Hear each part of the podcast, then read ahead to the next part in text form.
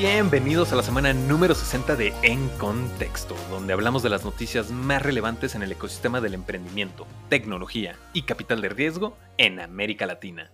Yo soy su anfitrión, César Miramontes, y así es, estamos en la semana número 60, más de un año manteniéndolos informados sobre el ecosistema y esta semana no puede ser la excepción para un gran episodio ya que vamos a hablar sobre los levantamientos de capital de Zeppelin, Robin Food y Kasai, la Agencia Espacial Latinoamericana y del Caribe. Les tengo una entrevista con el fundador y CEO de Nubem Shop, o para los países hispanohablantes, Tienda Nube, Santiago Sosa, que también levantaron capital para su serie C. Y vamos a finalizar conversando junto a nuestro editor Alex González Ormerod sobre Banco Itaú, que acaba de lanzar un producto fintech y ya profundizaremos más al respecto en su momento. No se despeguen de sus asientos, recuerden suscribirse al newsletter de contexto para mantenerse todavía más actualizados de lo que ya están escuchando este programa sobre el panorama de la región.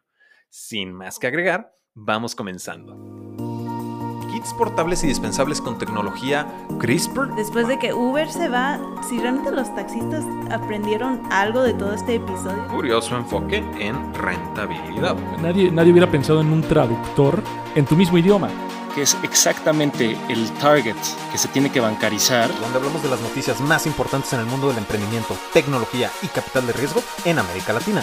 Así es, en contexto.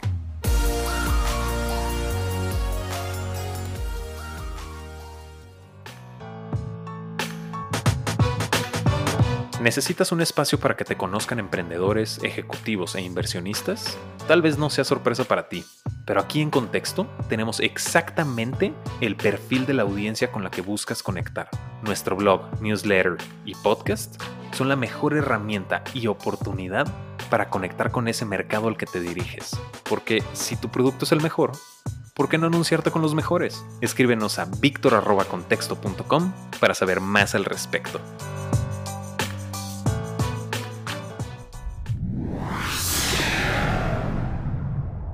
Vamos a comenzar con el contexto de la entrevista que tendremos en la siguiente sección, y es Nubem Shop, o tienda nube en español. Acaban de levantar su serie C por un total de 30 millones de dólares. Esta ronda fue liderada por Qualcomm Ventures y Kasek Ventures. También participaron FJ Labs, Ignia y Elevark Equity. Este dinero está destinado a concretar su expansión actual en México y alcanzar Colombia, Perú y Chile para el 2021. Nubem Shop es una plataforma de software y servicios de e-commerce para ayudar a digitalizar y mejorar la tecnología de las pequeñas y medianas empresas. Esta es una grandiosa noticia para Latinoamérica en general. El secretario de Relaciones Exteriores de México, Marcelo Ebrard, anunció que México firmó un acuerdo histórico con Argentina para la creación de la Agencia Espacial Latinoamericana y del Caribe, o por sus siglas, ALCE. La agencia no solo explorará el espacio, también va a promover la difusión de imágenes satelitales. Y creo que está de más decir que es una oportunidad gigantesca para la innovación en la región. Ya como lo platicamos en su momento en contexto futurismo con Víctor y con Gerardo Richarte de Satellogic, esta es una industria altamente atractiva para los inversionistas y para el público en general, en realidad, por su carácter futurista, de hecho. Si no lo han escuchado, de verdad entren a Contexto Futurismo en este momento y escúchenlo. Vale toda la pena del mundo. E incluso, probablemente esté exagerando, pero ayuda a entender de cierta manera muy indirecta los motores que incentivaron esta propuesta. Que no se menciona como tal esta propuesta, pero sí entiendes un poquito por dónde van las cosas. De, de nuevo, escuchen el episodio vale toda la pena del mundo. Vamos retomando las inversiones en Colombia, donde Robin Food, empresa madre de Muy, que ya hemos hablado anteriormente en otros episodios, levantó 18 millones de dólares en financiamiento de deuda con MGM Innova Group, que son de Miami.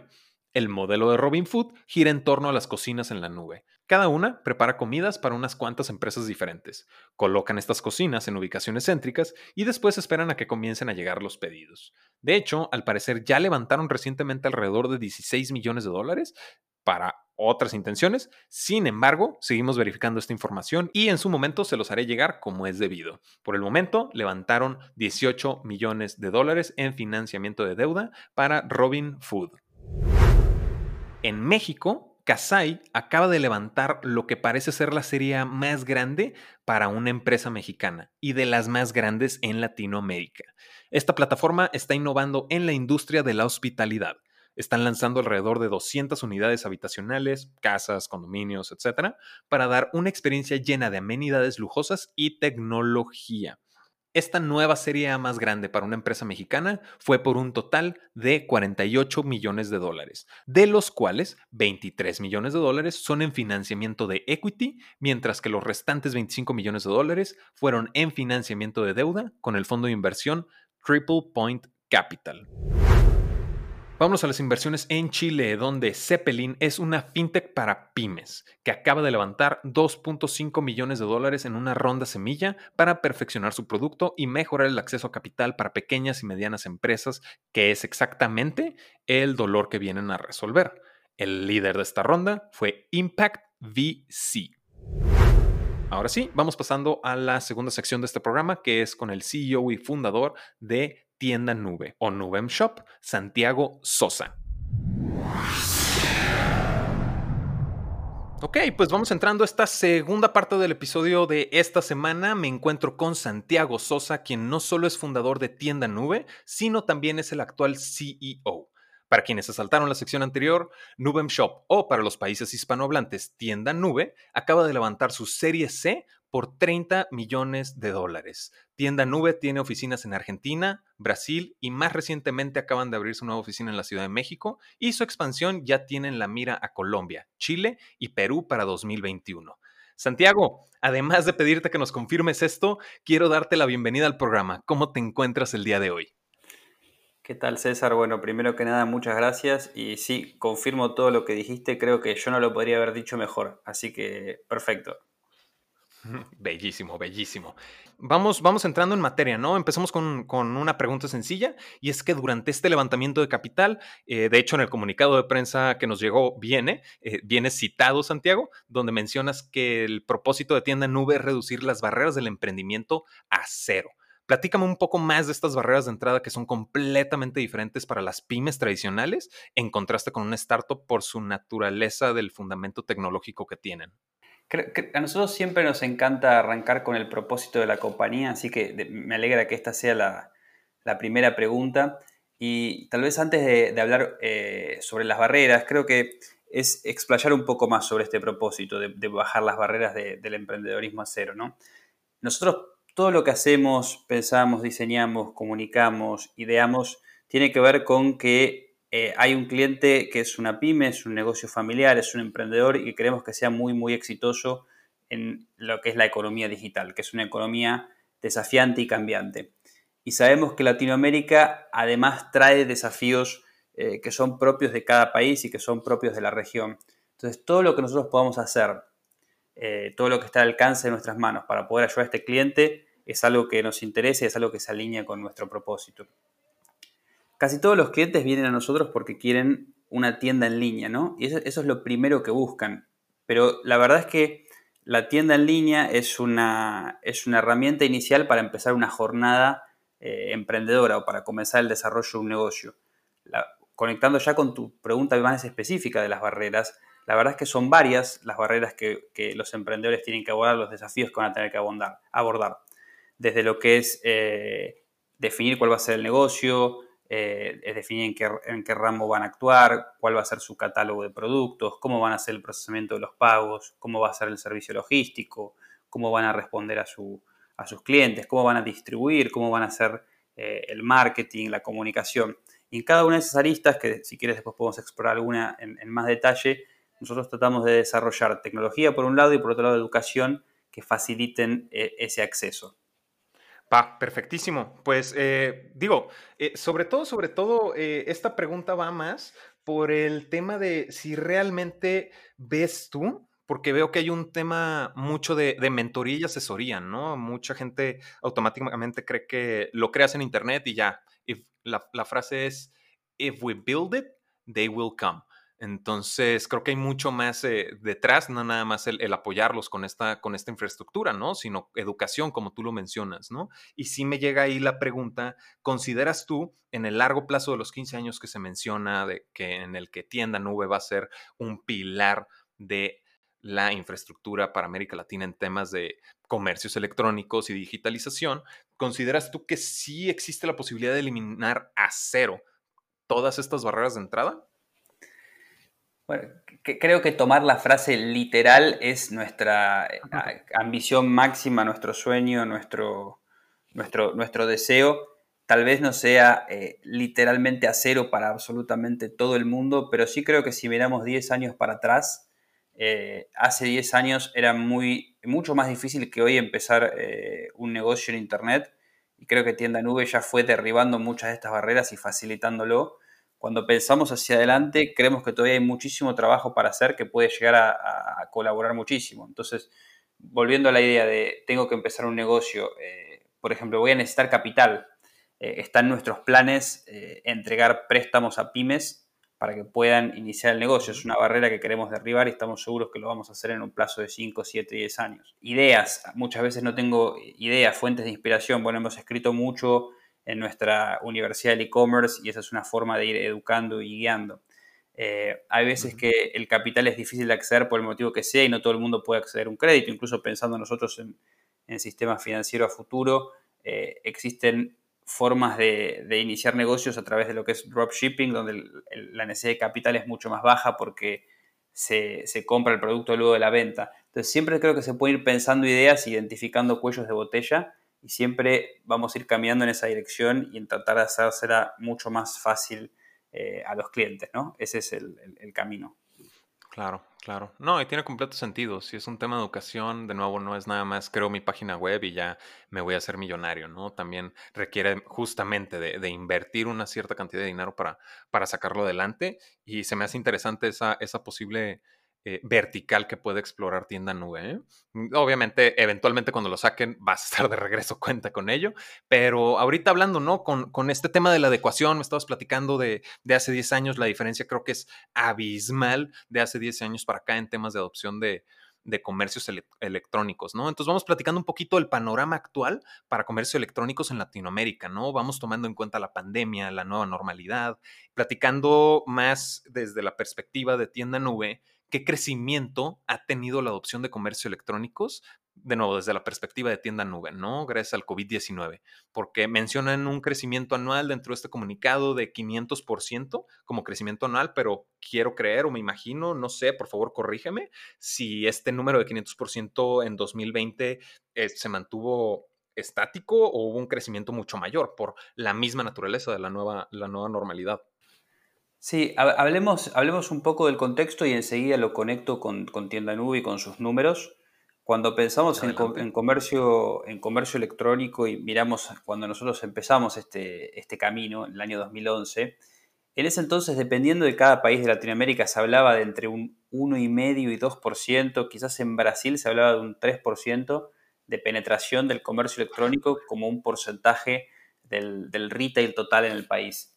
Y esto fue creciendo gradualmente a lo largo de los años y en un escenario de pre-pandemia ya en Estados Unidos se hablaba de un 10-12%, en China se hablaba de un 25%.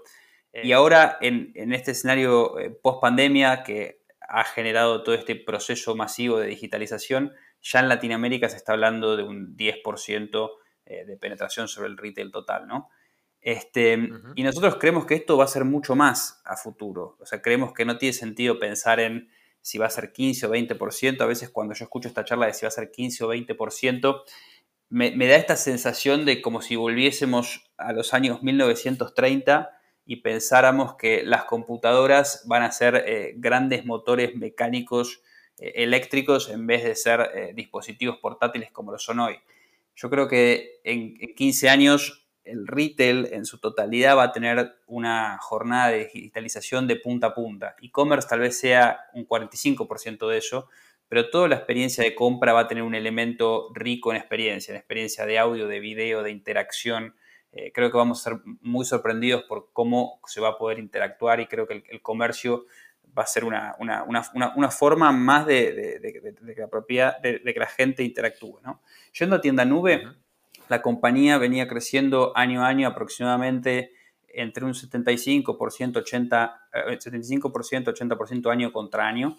Luego vino este, este escenario en, marzo, cuando empezó a haber esta transición masiva y en lo que va del año, eh, nuestro negocio está prácticamente triplicado en lo que va del año. El número de, de, 500% que compartimos fueron los periodos de mayor crecimiento, eh, eh, básicamente en digamos, semanas de, muy alta performance, pero si miramos el negocio desde el principio de año hasta, hasta hoy, es más preciso hablar de que el negocio se triplicó, lo cual es un crecimiento absurdo. Es muy, muy, muy, muy, muy grande. Ya, ya, ya. Pero de igual manera, pues en este tema de adopción, ¿no? De, cómo, cómo funcionan los comportamientos de los usuarios de tienda nube, ¿no? ¿Qué, qué, qué, me podrías platicar de esta adopción? De nuevo, en comportamientos de los consumidores, ¿no? Diferencias en perfiles Argentina, Brasil, México, eh, ¿cómo, ¿cómo, los estás viendo tú o cómo los ve tienda nube, ¿no? En temas de adopción y pues usabilidad como tal, ¿no? El, integrarlos a su, a su día a día o a sus negocios. Sí, creo que, a ver, hemos visto varias cosas muy interesantes, eh, y, cambios en hábitos de consumo y sin duda alguna. Históricamente Tienda Nube tenía clientes mayoritariamente en el segmento de ropa, moda, fashion, accesorios, que tal vez son las categorías, eh, una de las categorías más tradicionales junto con electrónicos, electrodomésticos que uno pensaría a la hora de comprar por internet. Y lo que hemos visto es que eh, la plataforma es, por un lado, muy flexible, pero más allá de la plataforma, que las pymes se han logrado reinventar para vender lo que sea por Internet, literalmente lo que sea. Nosotros, eh, bueno, ya, dijiste, somos, eh, digamos, nacimos en, Argentina y yo este año vi por primera vez en mi vida una tienda nube que vendía bife de chorizo que es un corte eh, muy famoso y muy conocido que ahí dije, wow, o sea, se está vendiendo, las carnicerías están online. Ahora semana a semana hago las compras en una tienda nube que vende verduras. Y más allá de estas dos anécdotas personales que te cuento, eh, lo estamos viendo en Brasil, lo estamos viendo en Argentina, lo estamos viendo en México, los pequeños negocios de barrio, ya, no son solo las marcas eh, más conocidas que vendían algún producto más premium, sino desde marcas conocidas que venden productos premium hasta pequeños negocios de barrio que han eh, logrado digitalizarse. Ok, ok, bellísimo. Creo que iba la pregunta un poquito más enfocada a comportamientos, ¿no? Tú, eh, estás viendo que en estos pequeños comercios no tan populares, parafraseando lo que estás mencionando, el perfil del, del consumidor tú lo ves, pues homólogo a lo largo de Argentina, Brasil y México al día de hoy? ¿O consideras que es muchísimo más fuerte en, digamos, Brasil, ¿no? Que eso es a lo que yo tengo muchísimo más entendido que Brasil para comercio electrónicos está que revienta, ¿no? Así como México está para fintechs, en Brasil es muchísimo más, más aceptado, ¿no? Y tiene mucho más movimiento. Sí, perdón, la, respuesta anterior quizás te la di muy enfocada en los perfiles de los vendedores. del lado del consumidor, en líneas generales te diría que eh, lo que vemos en todos los países es que el perfil consumidor eh, es muy variado es en líneas generales el mismo, digamos, no es que varía dramáticamente país a país el perfil de consumo. Lo que sí vemos es la propensión, digamos, en Brasil hoy claramente es el país de la región eh, más maduro, más evolucionado, con, con mayor penetración, con mayor oferta de medios de pago, de medios de logísticos, la infraestructura está más madura por un lado eh, la mentalidad eh, o la, idiosincrasia, si se quiere, también en términos de e-commerce está más madura y creo que se ha creado un círculo virtuoso.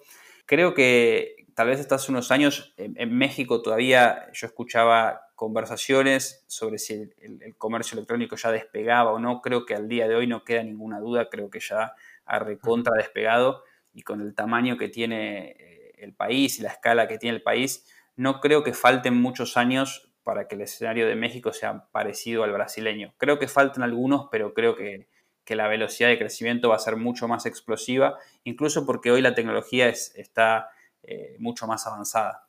Pero te diría que en grandes rasgos no hemos visto grandes diferencias en, perfiles de, consumo, simplemente un tema de poner esto en una línea de tiempo y, ver cómo cada país se va desarrollando. No, claro, claro, que me imagino que esta, esta apuesta al crecimiento de México para comercios electrónicos tiene precisamente que ver con, con la apertura de oficinas, ¿no? En, en- en México recientemente, ¿no? Ahora, tengo entendido que este, esta inversión está destinada eh, mayoritariamente a precisamente, ¿no? El tema de expansión, porque tienen en la mira para 2021 Chile, Colombia y Perú. No me estoy equivocando, ¿correcto? Es, es correcto. Nosotros igual siempre pensamos el dinero, si se quiere, como en dos aristas. Eh, si- sin entrar en los detalles de la estrategia, si quieres luego entramos, pero digo, para hacerlo un poquito más reducido y más, más- más concreta mi respuesta, te diría que hay una dimensión que es mejorar el servicio, la calidad, el producto y todo lo que estamos haciendo, hacerlo mejor y buscar darle a nuestro cliente un mejor servicio. Y después sí, dinero que está efectivamente destinado a expansión, es decir, a ganar más negocio, ganar más clientes, eh, expandir geográficamente. A grandes rasgos, eh, nos gusta como filosofía de compañía que el grueso de estas inversiones esté aplicado a darle un mejor servicio a nuestro cliente, a que nuestro cliente esté más satisfecho todavía, que la plataforma sea más robusta, pero sí definitivamente va a haber un, grueso de la inversión que va a estar destinado pura y exclusivamente a expansión.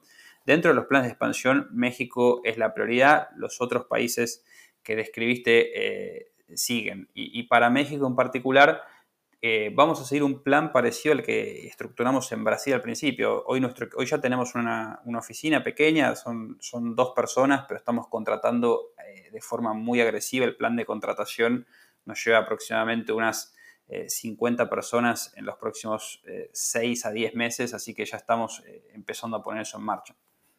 Ok, bellísimo, bellísimo.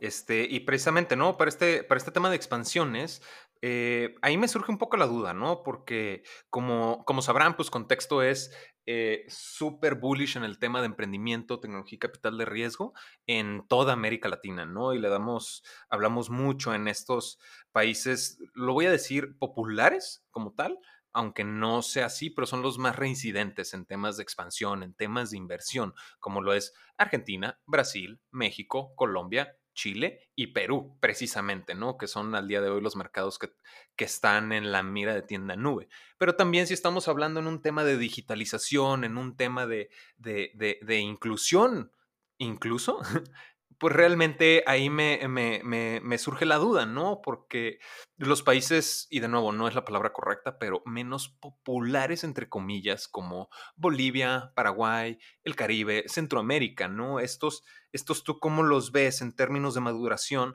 para, pues, precisamente explorar el posible ataque de estas regiones. A ver, yo, yo, creo que es desde un punto de vista de, de, de, de filosofía y de propósito, y volviendo a la frase de eh, bajar las, las, barreras del emprendedorismo a cero, e incluso al, algunas frases que no hemos mencionado, pero soñamos con ver una región sin desempleo. ¿no? Nos preguntamos por qué alguien debería estar desempleado cuando hay acceso a información rica, valiosa, que se puede publicar de forma eh, gratuita y cuando cada vez más las barreras para iniciar un negocio bajan. ¿no? Obviamente es, es, soñador eh, y hasta un poco ingenuo pensar en esto, pero es esa ingenuidad que nos empuja a querer seguir eh, impulsando nuestro propósito. Creo que eh, la región es interesante eh, en todos sus países y en toda su extensión. Latinoamérica tiene más de 600 millones de habitantes, entonces definitivamente hay mucha gente que no está dentro de, los, de las grandes economías que, mencionaste, dentro de Brasil, dentro de México, dentro de, Colombia, etcétera, pero que sería muy bueno tarde o temprano poder llegar con nuestra propuesta. Eh, yo creo que tal vez un poco más tarde que temprano iremos expandiendo nuestra, nuestra eh, oferta geográfica. La verdad es que hoy no hay nada que impida a alguien que esté eh, en un país fuera de la lista acceder a nuestro servicio, pero sí es verdad que no, no estamos desarrollando eh, de forma tan deliberada para, para el país. ¿no? Y, claramente creo que en el fondo es un reflejo de los tamaños de la economía y de la escala. Entonces claramente estos países en términos de, infraestructura, de servicio y desarrollo están un, pasito para atrás comparado con, con, el resto.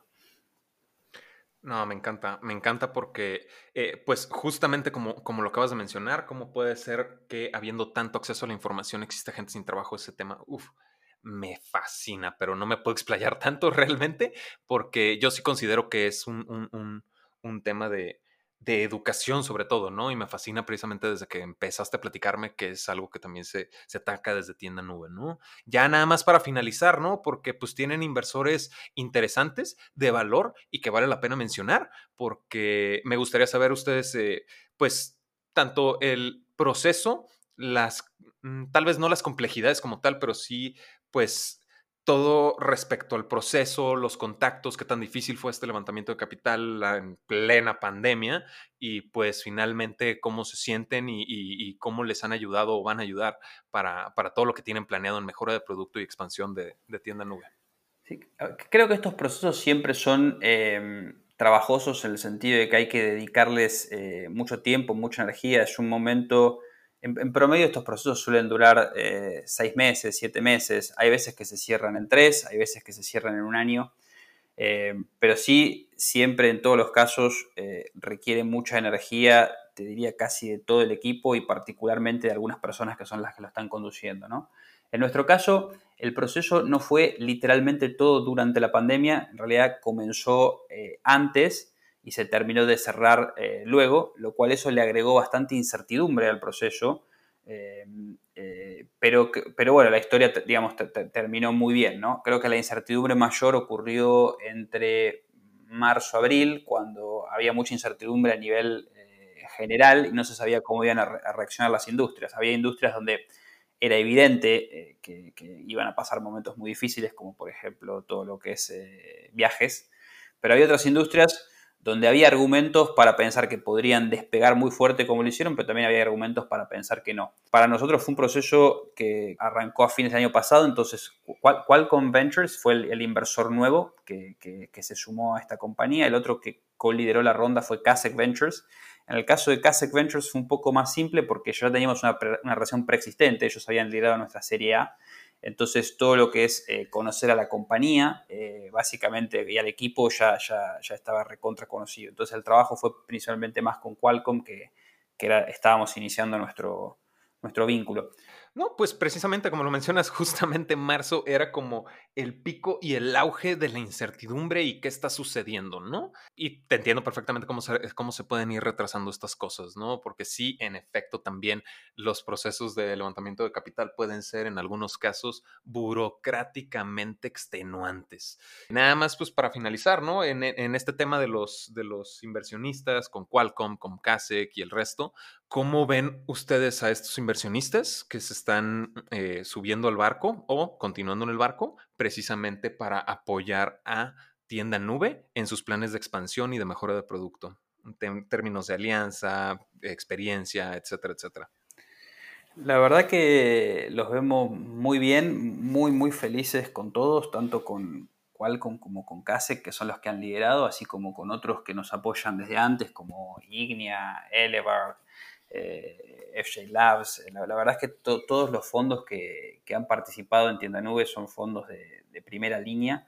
Creo que cada uno agrega algo distinto, ¿no? Entonces, eh, para dar algunos ejemplos, pero por ejemplo, la persona que está dentro de, de Qualcomm trabajando con nosotros es un brasileño radicado en Estados Unidos. Entonces, es una gran combinación entre conocer el mercado brasileño pero también tener un pie en Silicon Valley y entender las últimas tendencias.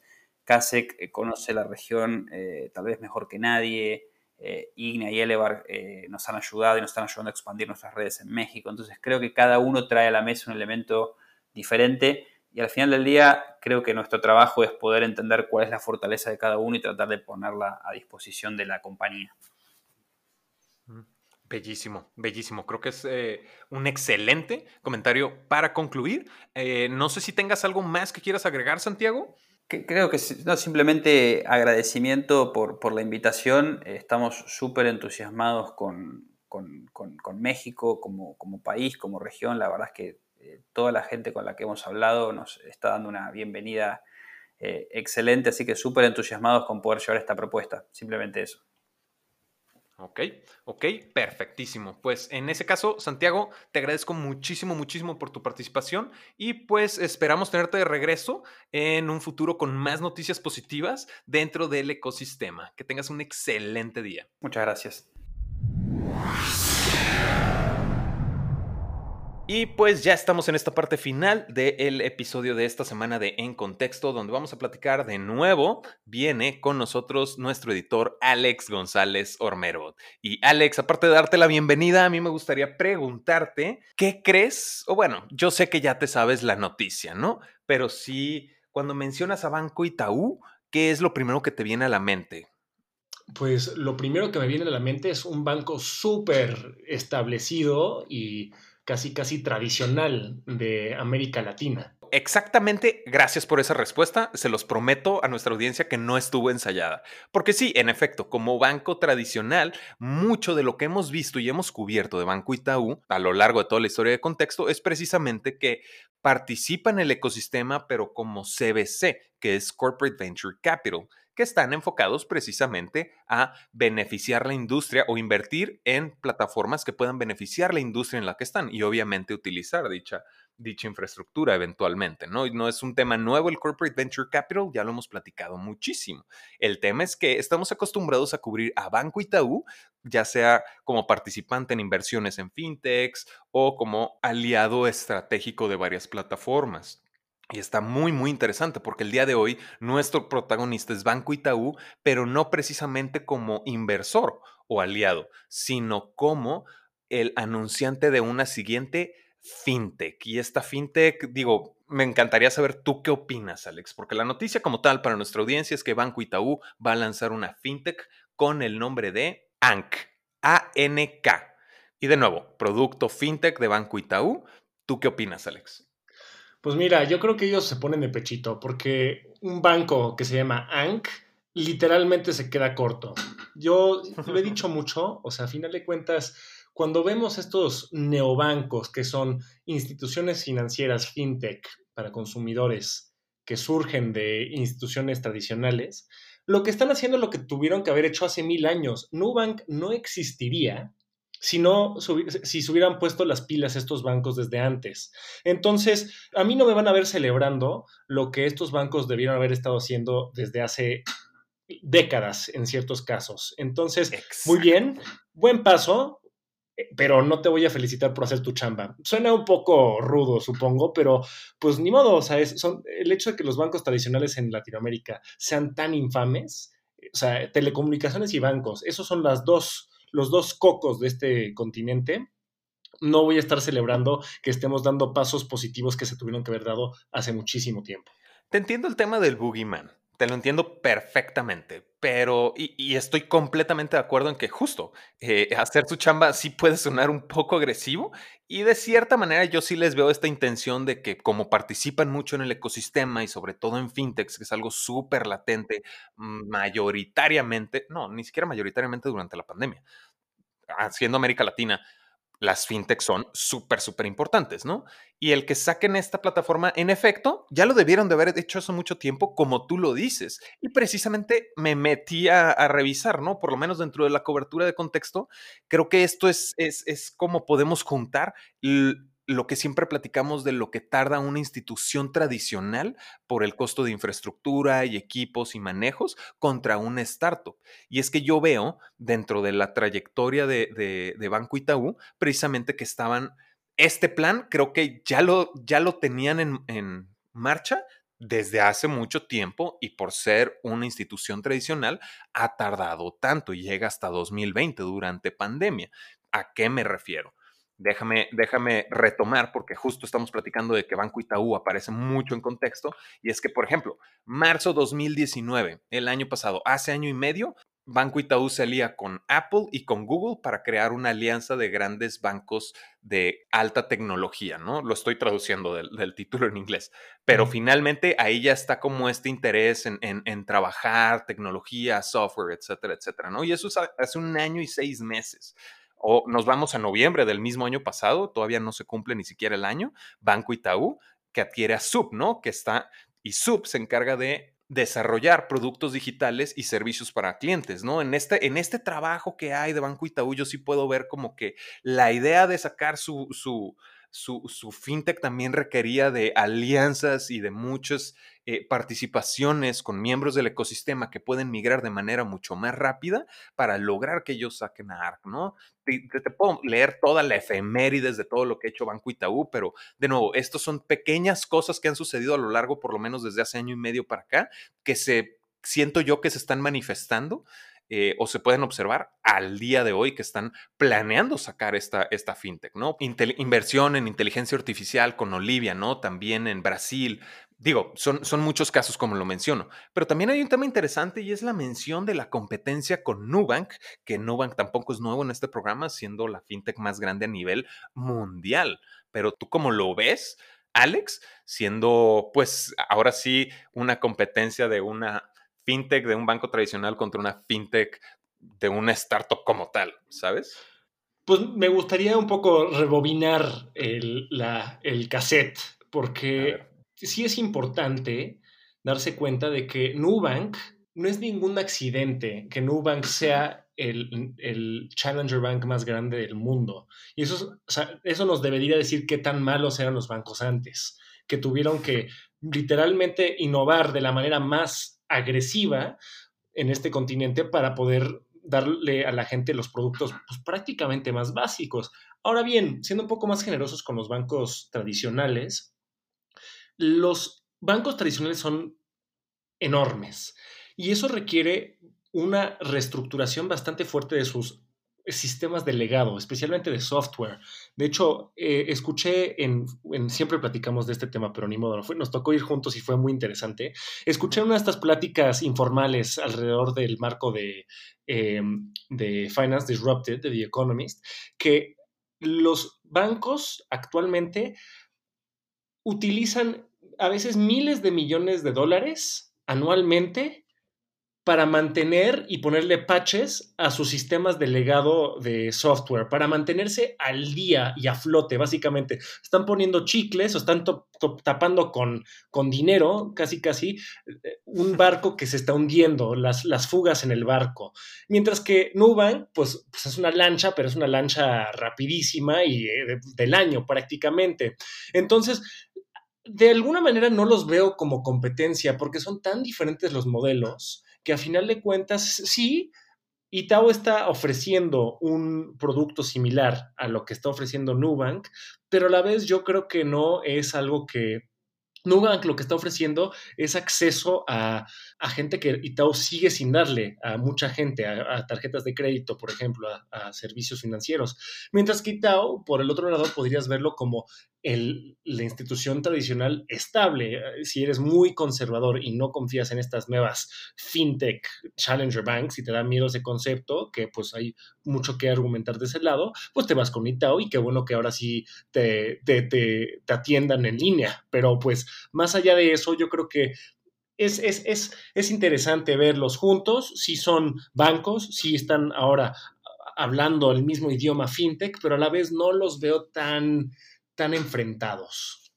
Creo que mm, tiene un poco sentido lo que mencionas, precisamente por el hecho de que ANC, o por lo menos lo que se ha mencionado de esta nueva fintech de Itaú, es precisamente que es como un gestor, es un gestor de múltiples eh, cuentas bancarias, ¿no? Que dicen, o el problema que mencionan que vienen a solucionar es precisamente las múltiples cuentas que tú puedes tener en múltiples bancos y que todo lo tengas gestionado, ¿no? Proporcionas cuentas, eh, contraseñas de todas las plataformas que manejan tu dinero y lo puedes hacer desde una única aplicación que es ANC, la universalización de la gestión del dinero, mientras que precisamente tal y como lo mencionas, Nubank está atacando el tema de la bancarización se me había olvidado por completo esa, esa plática en el Finance Disrupted. Muchas gracias por traerla de regreso. Que sí, los bancos invierten miles de millones en parchar, ni siquiera en innovar, en parchar la infraestructura y es código viejo sustituido con código semi,